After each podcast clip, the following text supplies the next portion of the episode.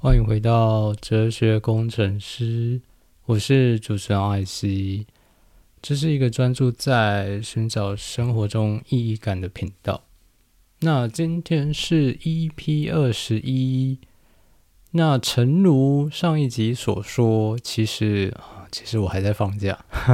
所以啊，今天我不会讲的太多太细，所以主要是分享我最近呃看的 Netflix 影集《模仿犯》的一些想法跟观点。所以今天的主题就是呃模仿犯。与黑水，其实主要就是两个作品。当然，模仿犯已经是系列作品了。主要就是从最开始，呃，公布美信，日本的算是社会写实，然后以及啊惊悚的这种推理的小说家。那到他后来。哦，我听到是说他好像已经拍成过两部日剧，以及今年的台剧改编。那这一个影集其实啊，也不算是我我主动要看的，就是一样是我女生朋友跑来我家，然后呃说要看这部。那我也知道这一部蛮红的，我身边蛮多朋友都看，但我其实。我其实对台剧都觉得有一点，有一点微妙。这个我跟我一个呃，在直接是就是拍台剧的那个制片朋友讲聊过，他就说，因为我对，因为我们母语是中文，所以我们对于呃母语的那种敏感度是比较够的，所以如果台词写的太没有太。呃，没有那么生活，或是没有那么口语的话，就会觉得那种异物感很明显，就会觉得很尬。所以我一般在看台剧的时候，我都会觉得哦，这个台词好尬，有点看不下去。但相对来说，我在看呃外国的影集的时候，比较不会有这种感觉。那同样也是因为我依照我朋友的分析方式，就是因为对于另外一个语言比较没有那么的熟悉。所以，如果就算他台词很尬，其实相对来说我是分辨不出来的。那总之，这也是我之前比较少看台剧的原因。然后这一次真的就是朋友突然看第一集，然后我就陪着看。其实我很多影集真的就是朋友说看，然后我就陪朋友看一下。然后用第一集就非常的沉重，其实一开始就剧情就蛮沉重的。然后那一样就是一样暴雷，就是先画条简介是啊，大家要有个预期。我只要聊剧情，就是绝对没有在管，没有在管会不会爆雷，因为我就是要聊剧情这件事情。所以第一集就直接看到断掌嘛，我就想，我靠，这是这是睡前该看的是。东西吗？我就想说，哦，Netflix 真的很猛哎！之前啊，我好像讲过嘛，之前看吃饭跟朋友吃饭的时候，想说找个东西配饭，然后就看到眼球喷出来，然后嗯，朋友来找我，来来我们家，然后放个影集，然后我准备要睡觉了，我他妈看到断掌，然后剧情又那么紧凑，我就觉得我靠，这这是没有要让我睡觉的意思。但总是我还是就睡了，然后后面也是相对来说比较呃像个成年人一样内敛的，每天大概就是稳定一两集一两集的，花了一个礼拜多把它看完了。但我那个女生朋友她看完好像隔天就回去，就是用两倍速把剩下全部都看完了。然后我就觉得，我靠，真的很猛。然后另外一方面也觉得说，其实很多，我觉得这是一个很、很、很焦虑、很快速的时代，就是你很想，你很想要很快的获得些什么，你想要很快知道答案，你想要很快知道结果。但其实过程有很多东西是是决定那个结果的，是去影响到，就算是相同结果，也会在其中去体现出人跟人之间的不同。所以，我我觉得中间的过程，尤其是如果你真的懂，哦，也不要说真的懂啊，如果你真的欣赏一部影集，然后欣赏一个呃电影或者是拍摄手法的话。应该是要从这样子的，比如说他拍摄的韵脚啊，呃，比如说他的台词啊，比如说演员的在这个演技中他投入的情绪到底是什么，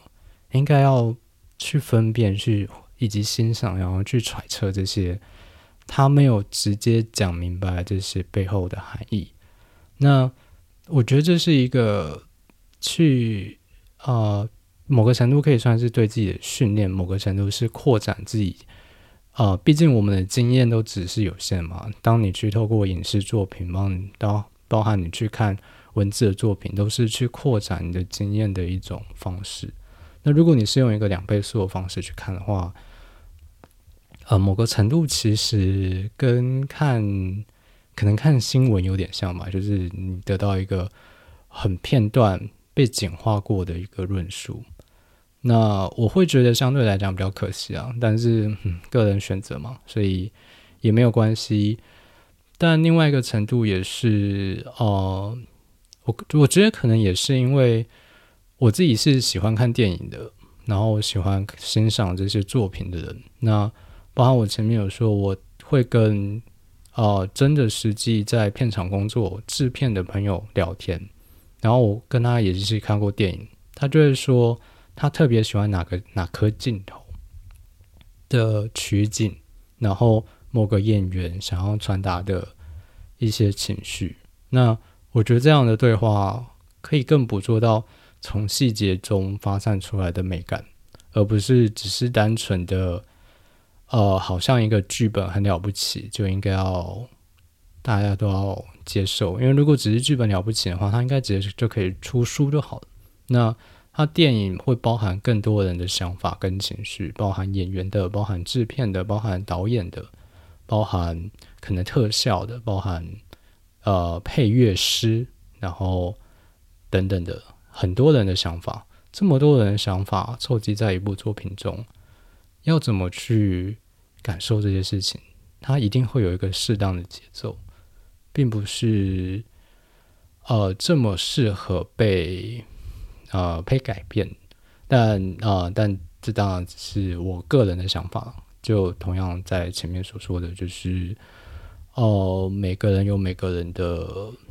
呃理解这个时间的方式。那就就是拉回来讲模仿犯的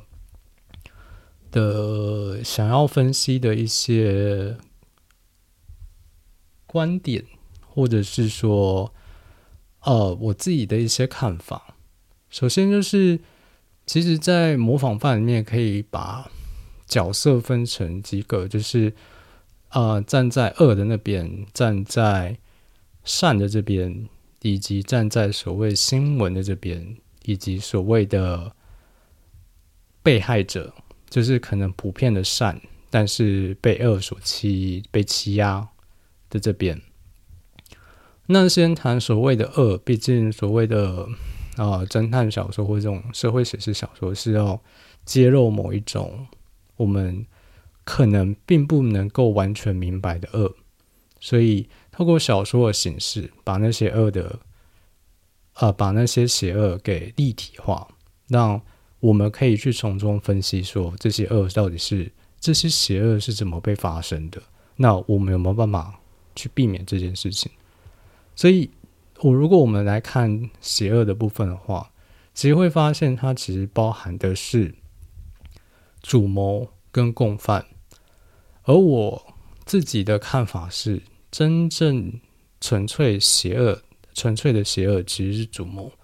你是看所谓的共犯，其实某个程度是另外一个层次的被害者。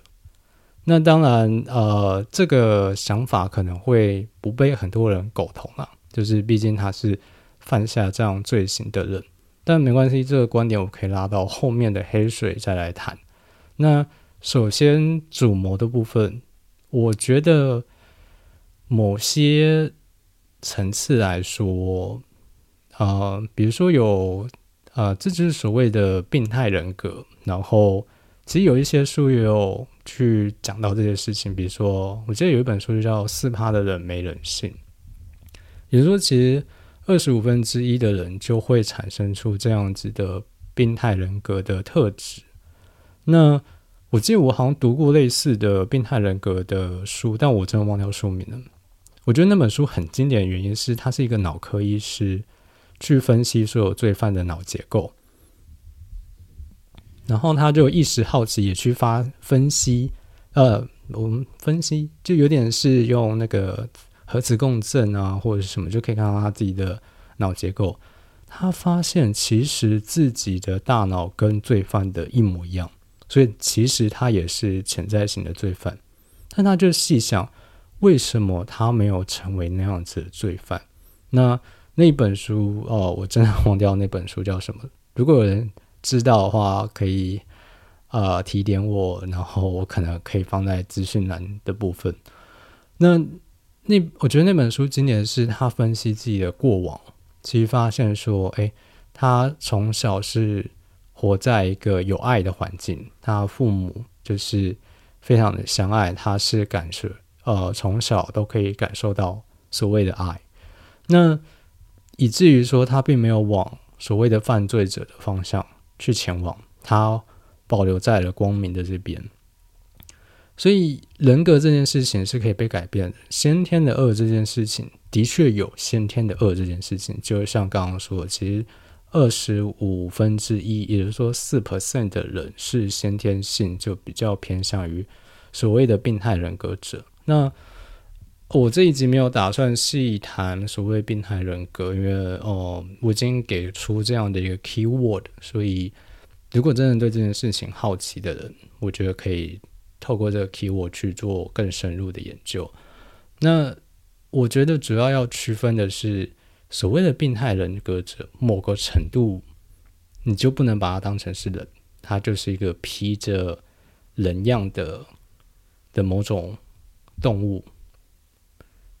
或者是所谓的巴给莫诺怪物吧。那最理想的方式就是，你只要感受到它不像是，就是简单的说，就是可以区分出来啊。那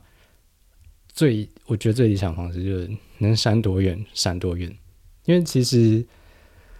哎，我我觉得这部影集啊，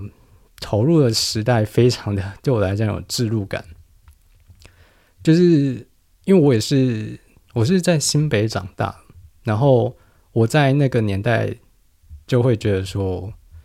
对他就是要在那个年代，因为那个年代真的很很猛，我只能说真的很猛，就是。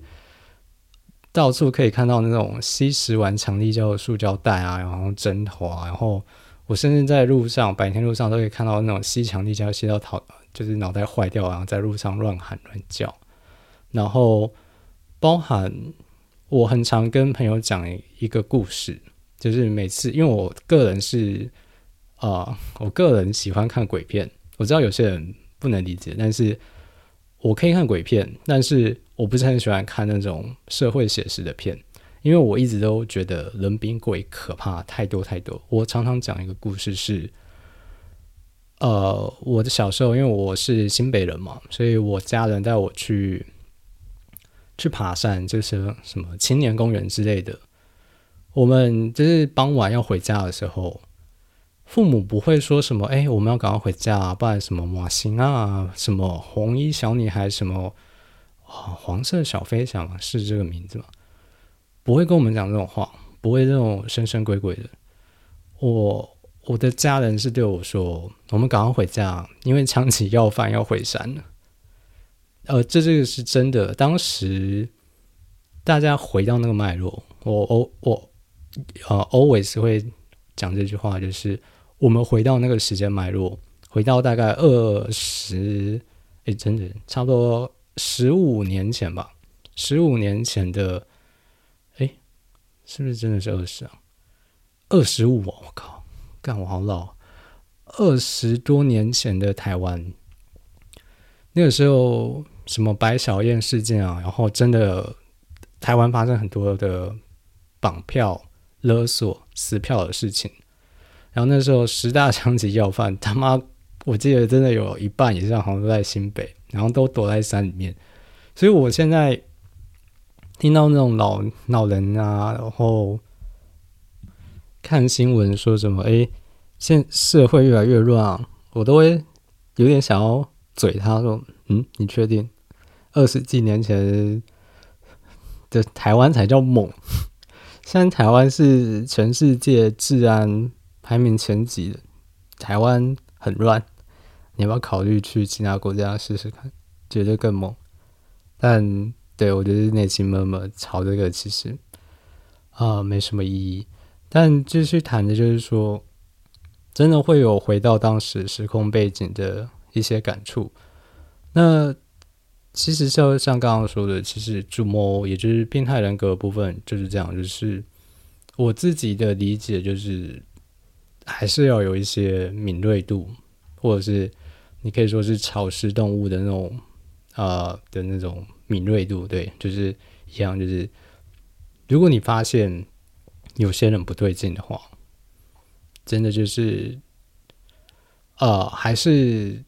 安全性的、预防性的离远一点。那也不要说什么啊，这是不是啊以貌取人啊，或什么？我觉得所谓的以貌取人，跟你。先天雷达感觉这个人不对劲是两回事。就比如说，哎，我看到有个人有刺青，或者是怎么样怎么样的，我并不会太就是说太太害怕或者是什么。但是如果你真的看过那种吸毒吸到眼睛就是呛掉然后的那种人的话，呃，我我我就是完全会闪很远，因为一个人有没有理性？某个程度是看得出来的，还有没有纯有理性？某个程度是看得出来的，所以甚至我觉得那种刺青的流氓都没有那种喝醉酒的醉汉可怕。嗯，我是不是讲反？喝醉酒的罪犯比较可怕。对某个程度来说的话，那所以就是培养自己的对危险的一些雷达，我觉得还是某个程度是是要有的。那另外一部分就是所谓的共犯啊，这个哦，对，这个我说了，后面再讲所以另外一个另外一些角度就是包含啊被害者以及所谓的善在里面就是检察官，然后以及新闻的媒体报道嘛。那媒体的部分其实啊好像也可以到黑水再讲，所以。我就来讲受害者跟啊所谓的善检察官的部分。受害者部分，其实，在影集里面基本上看到都是女性的受害者嘛，然后也都是可能家庭关系比较淡薄，或者是在处于淡薄的状态。那呃，我我觉得其实。受害者其实某个程度是会容易被分辨出来的。我我觉得这样讲可能会有点检讨受害者或者是什么的，但是某个程度弱者是会被分辨出来，就是你其实可以在一群，就是所谓的生物性是可以在一群群体中分辨出哪些人是强者，然后哪些人是弱者。而所谓的病态人格对这种的敏锐度是更强，所以他会更容易去找出群体中的弱者。那我觉得你要把呃，我觉得我们可以把这件事情更看的生物性一点的话，我觉得可以回到呃，比如说国小、国中，如果你们有经历过那种呃，就是班上有人被霸凌啊或什么的状况的话。你就会觉得说，其实，或者是你知道某个班上有人被霸凌的话，你其实都可以可以可以多多少少可以感觉到说，哎，某个人被霸凌会被霸凌的样子，其实他好像会有一个类似的普遍性，就是他就是有一点透露出他是相对弱者的那种感觉。那同样的，我不是要检讨受害者，但我觉得某个程度来说，不太适合暴露太多自己是弱者的这些迹象。那这些东西，如果我可以去透过一些努力或者是调整去改善的话，我觉得这会是一个比较理想的方向。比如说，我自己有在练武术，那某个程度也是因为。呃，我自己是比较夏天生的，所以我是在我在国小国中基本上都是班上比较瘦弱的。那呃，我也说了嘛，新北是一个很猛的地方，所以呃，帮派渗入校园的部分也是蛮猛的。所以其实当时在自己作为一个班上比较瘦弱，然后以及呃。呃，就是充斥着校园里面，可能就充斥着帮派啊，或者是械斗啊，然后之类的状况的时候，呃，还是必须要有一些，呃，自己可以去赖以生存的一些手段。对，其实从从小就要去想这些事情，现在回想起来也是蛮猛的。然后。所以，我其实从小就对武术啊，或者是这种格斗技是相对比较有兴趣的。那我在比较后来真的比较正式的去受一些武术的训练的时候，其实所谓的老师或师傅也有提点我们说，其实所谓的武术就是呃对抗暴力或者是弱者对抗强者的一种生存手段。其实想想也非常合理，就是如果没有所谓的这种技术的话，那大家全部就是凭一开始的身材啊、体格的话，那弱者跟强者应该要一眼就看得出来，非常的分明。那武术其实就是让弱者得以得到一种手段去对抗强者，或者是所谓的暴力。那某个程度还是有可能会。呃，所谓的弱者加上武术或者是工具，或者所谓的器具，还是有可能会输给所谓的暴力。但是，我觉得最重要的一点是，它提高了呃所谓的暴力，或者是所谓的强者，呃，所谓的暴力存，我觉得强者也不会去欺凌弱者。呃，我觉得所谓的暴力或者是霸凌者想要去欺凌。弱者的这些成本，比如说我之前好像是读一本书，还是从朋友那边听到一个故事，就是呃，应该是输了，因为我觉得这个有点 太剧情了。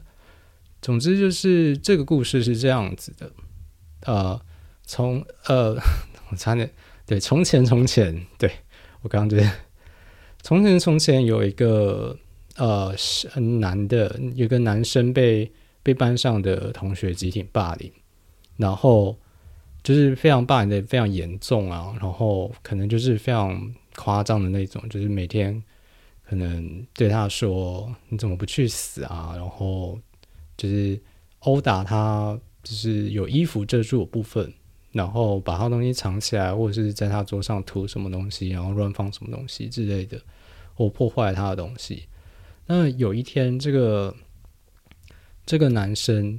就带了一把刀，一进教室就把那把刀插在桌上。当天，其他欺负他的同学都没有敢再靠近他的位置。我觉得，当你已经没有差，或者是觉得这个世界，呃，就怎么样的时候。何不就呃起身抵抗一下，让呃所谓的欺凌者或所谓的霸凌者知道，有些成本、有些 consequence 可能没有这么简单，可能没有他想的这么简单。那我觉得另外一个比较合理的方式，就像我说的，可能就像我可能经历的过程，就是去透过投入一些武术啊或什么，因为啊我自己。其实有分享过一个影片，是呃分享过一个短片，一样是在 Instagram 我看到的时候，我在分享，就是一个女生练泰拳，然后西撞两个男的，然后两个男生基本上都撞一下就直接倒下来。所谓的武术技巧就是就是简单有效。那当你的持续锻炼的话，你也会对自己有信心。当你对这些持续锻炼的话，你也可以更能够啊体察到一些，比如说氛围不对啊，情况不对啊，或者是对一些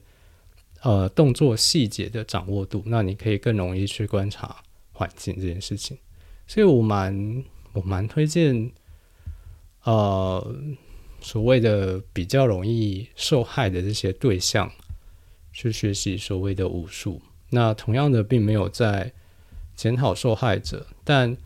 我相信，只要把呃受害者被欺凌的成本拉高的话，会非常有效的减少这个状况。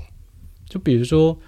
呃，我记得北欧吧，好像是他们会把那个军备。都藏在所有的市民家中，所以他们之间里民关系很好。因为你不知道，你可能隔壁邻居家里藏，就是政府分配给他的可能是火箭炮，然后你家可能会分配到可能只是可能只是什么呃防弹衣之类的。你不知道，你不知道冒犯别人，你不知道割别人称兆，你要付出的成本多高，所以你就会去避开这件事情。那再另外一个是，哎，我忘掉那个国家，全民皆兵嘛，就是连女生都要当兵，他们就是会配给你把枪，我记得是 NT 十六吧，然后他们连放假的时候都要带着那个枪，所以就是我记得那个国家的蛮特别的一个景象，就是你可以看到漂亮的女生穿着便服，然后身上背着一把步枪 NT 十六。对，那我觉得这也是一个，我觉得这就是一个，我觉得这才叫真平等啊！哦，对，情绪有点上来啊，没有，我只是刚喝水呛到。呃，我觉得所谓的真平等，并不是把强者压低，让他跟弱者一样高，应该是要让弱者拉高，接近于强者吧。我觉得这才是所谓的真平等。那另外一个程度是，去提高弱者可能被欺凌的成本，我觉得这才比较接近有一个可能平等的一个共同景象。那在持续去谈的一部分是说，在这些呃，包含我是像我刚刚说，我觉得这些共犯跟这些。所谓真实的受害者，其实某个程度都是受害者。那除了他个人的武力或者是个人的这些能力之外，到底有没有一些资源是他们可以从外部去做获得的？那某个程度也像我刚刚说，就是呃，弱者的迹象之一就是他是形单影只的。那如果你是在一个群体之中的话，相对是比较不会。受到这样子的可能攻击或者是欺凌，那另外一个程度，我我也觉得有点细想，有点觉得啊，一方面好笑，一方面觉得嗯蛮特殊的，就是呃，比如说第一个受害者啊，他的呃影集里面所谓的第一个受害者，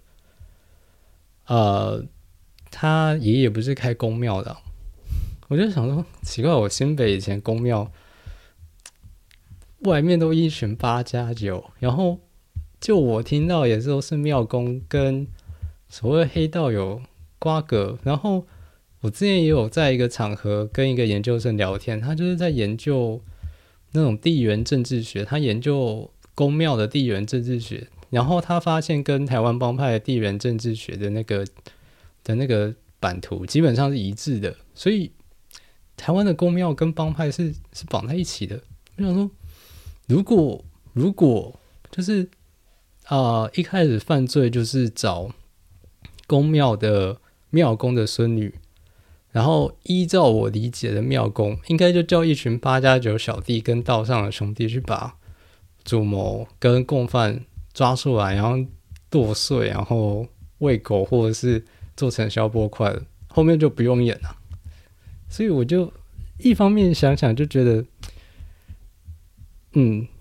其实想完有有点觉得蛮好笑，然后一方面又觉得，还是说其实还是说我对公庙的理解有点不符合啊台湾现实观，所以啊这就是我那时候另外在想的。但前面讲的是比较好笑的部分啊，但另外一个程度就是说，如果你有一些所谓的社会社会防护网，你有一些。手段，那黑的白的都有的话，那其实你也是在更提高别人欺凌你的成本。那像哦，我们其实所谓的道德啊或正立面，都会希望是以白道的手段嘛。但是像是呃意大利啊，他们的黑手党啊，其实是以家庭的观念为重。那在日本也是。极到某个程度，也是所谓地地下社会的一些维护的方式，所以有一些手段，就像是我待会后面会讲的检察官部分，其实有一些手段可能没有那么适合浮上台面，但真的很有效。所以有机会的话，认识一下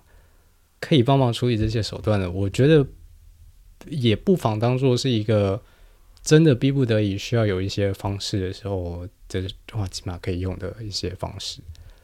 那就再聊到最后一个检察官部分，我觉得在看的时候会有一些感触。一个就是，呃，包含我前面几集一千集是有提过，就是你人生的人生的一些悔恨已经多到。你难以承担了，那你接下来到底要以何为活？以何为活？就比如说那个小队长，在女儿被也被抓走的时候，就问了那个检察官：如果你有机会改变这一切的话，你会做些什么去改变它吗？你会不会所有可以做的都去做一遍？不管什么程序正不正义啊，不管什么正当性啊，你会不会把所有可以试的都去试一遍？对，但是他后面其实也提到了，当他把当他失去了所有，然后这些悔恨，呃，一口气压在呃，就是压在他身上之后，他得到新的原点是法律这一件事情，所以法律是他的新的原点，他没有办法绕过这个原点去去回答这个问题，所以这就是他当时。面对的局限性，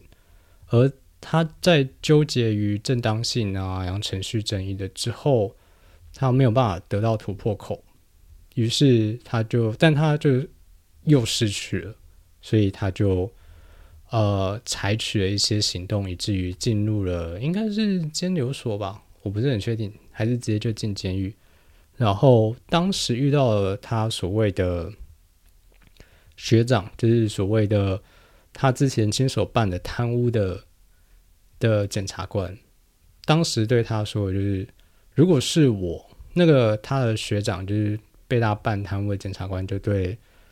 呃，对，就对吴康仁说，如果是我会先对他低头，然后再去采取一些行动。那吴康仁回应就是说，你这不符合正当性。那这个。”辩证，我其实就想到，像我之前说那个经济之国的时候，制定顶峰的对决，那个辩护时就是呃律师的部分，就是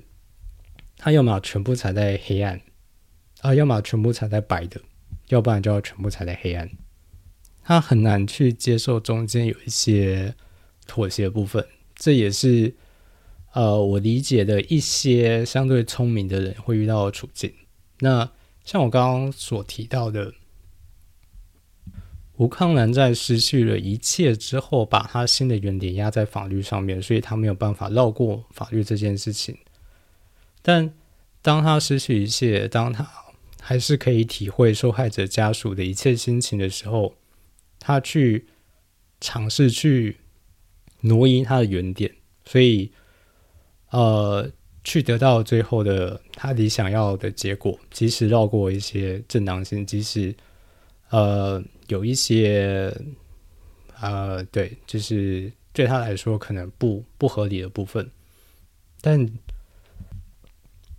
但这其实就像那个啊九品芝麻官，或者是你也可以说是火凤燎原里面说的，清官要比贪官更奸，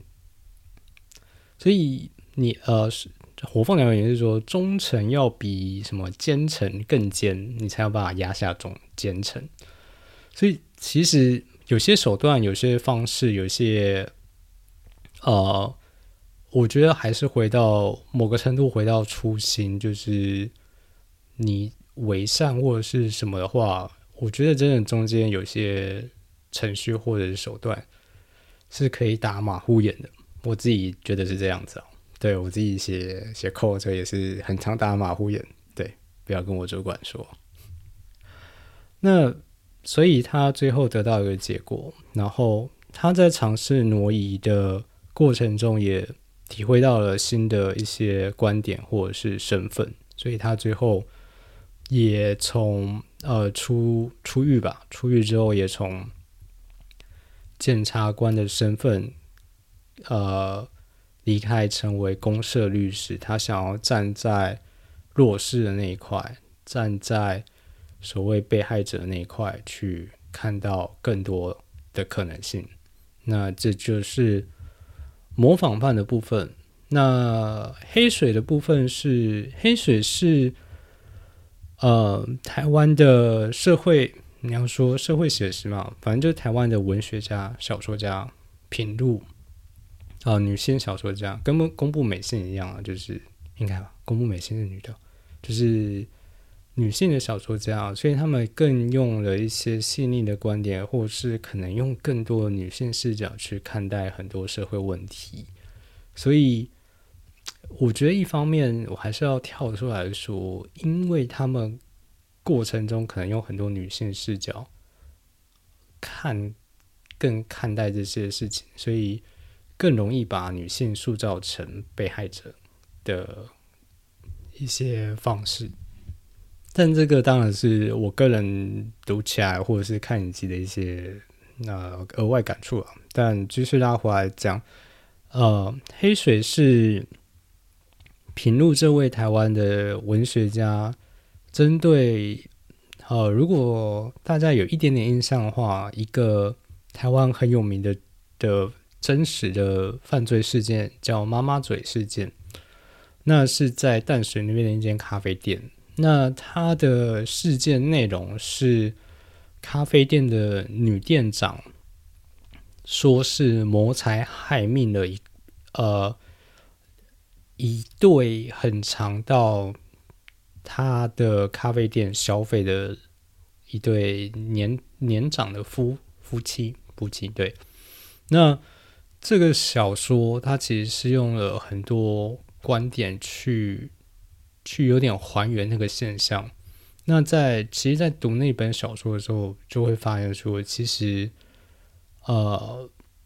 这件事情某个程度来说，所有人都是受害者。我知道这是一个很难被呃一定不会被受害者家属或者是被所谓乡民给苟同的一种。想法，但是你去赌的话，其实会发现，其实，在整件事情中，没有任何人得利，不会有人真的得到他想要的东西。透过这样的一个行为，那其实某个程度也可以回到，呃，像前面有说的，所谓的受害者，是不是在很多的选择，或者是他可以去执行的手段中，就。欠缺一些可以采取的方法，或者是他对于自我的认同中一直都是有些偏差，以至于他没有办法真正的得到他想得到的，因为他想得到，并不能在他对自己的自我某个程度有点所所谓的曲解中去获得。那呃，我觉得黑水我不会谈太多。里面的剧情，因为它并不是 我说老实话，我并不是觉得这一部是这本小说有多非读不可，但因为某个程度，我是在呃一个场合，就是他现场的签书会，听过他的，听过平路，呃，这位女作家，呃，如何去阐述他这本书想要带给读者的意义，呃，所以他在这本书其实想要提的是，呃。而当时他有一句话，我其实一直到现在都还蛮记忆犹新的，就是他只是想要透过书写这样子一个社会事件，让读者有一些不舒服。而当你不舒服的话，你就会去挪移。那每个人都尝试去挪移自己的位置的话，这个社会，这个世，呃，这个世界也许就有。更多一点位置可以给予这样子没有选择，或者是呃走投无路的人一些空间，或者是我们有更多的关怀或者是谅解去看待这些事情。那呃，我为了要录录这一集，我再把这本小说稍微再翻翻过一遍，其实也是蛮回到当时脉络，就是呃非常。呃，法官啊，或者是媒体的一些说法，都其实是非常的觉得一定是有个人犯错，罪大恶极，然后预谋性的去把所有事情都想得清楚，然后方方面面的想要得到自己的东西，好像会做这件事情的人都像是一个。呃，高智商分子可以把方方面面想得很清楚，然后很清楚自己要什么，很清楚自己会得到什么，失去什么，很清楚自己是怎么看待这些事情的。但其实很多会犯下这样子的罪行的人，根本某个程度不清楚自己要什么，不清楚自己会得到什么，他只是有一条线被跨过了。然后他除此之外找不到其他的手段，其实就这样子而已。所以其实是很单纯，并没有呃某个程度很复杂，复杂是在人性的那些纠葛，以及哦突然有点像是台湾啊那个什么蓝色蜘蛛网、玫瑰童年这些，到底是情爱的纠葛，还是这些人是很复杂的。所以并没有纯粹的恶，并没有纯粹的善，并没有，也许有纯粹的恶啊。就像我刚刚说的，可能有些像人的，其实没有那么像人。但你要找到纯粹的善，可能也是非常的某个程度有可能是伪善吧。那回到媒体这件事情，媒体到底是不是一个在善跟恶中间的一个公正的第三方呢？那台湾媒体的一些乱象，我相信大家是有目共睹的。那某个程度，现在是一个网络的时代，某个程度，很多乡民或者是呃，大家都可以都可以去评论很多事情，去看待很多事情。那么我们在看待这些事情。甚至去理解或谅解事情，或者是了解整件事情的真相的时候，我们是不是可以真的像啊平路老师所说的，我们透过去理解这件事情，即使内心有些不舒服，但我们透过那些不舒服去挪移自己的位置，以至于我们可以给予这个世界，给予一些人。更多的宽容，更多的谅解，更多的支持呢？那这就是啊今天的全部内容啦。我原本想说只录个 二十几分钟就好，但想不到也是浩浩荡荡录了四十几分钟呢。那同样的，其实我现在还在放假中，今天算是兴趣使然，然后突然想录一下。那我下一集应该近期也会在在行制作。那我到时候应该会宣布一个宣布，我反正我会引奉一个呃，我接下来想执行的一些计划。如果我没有改变心意的话，那我们就下次哦，对，如果你喜欢我的创作的话，就请在你收听的频道呃，收听的那个平台按订阅追踪，然后。如果你想要跟我交流，或者是你有一些想法，或是哦，或者是你你知道我今天讲那本书是嗯叫什么名字，然后啊可以跟我说一下，因为我真的想不起来的话，哦欢迎你到那个 Instagram 来跟我交流。那我 Instagram 账号是 Philo Point Engineer，Philo 就是啊那个 Philosophy P H I L O，然后点。engineer 就工程师嘛，那就这个样子哦。我们啊近期会再相见，那就拜拜。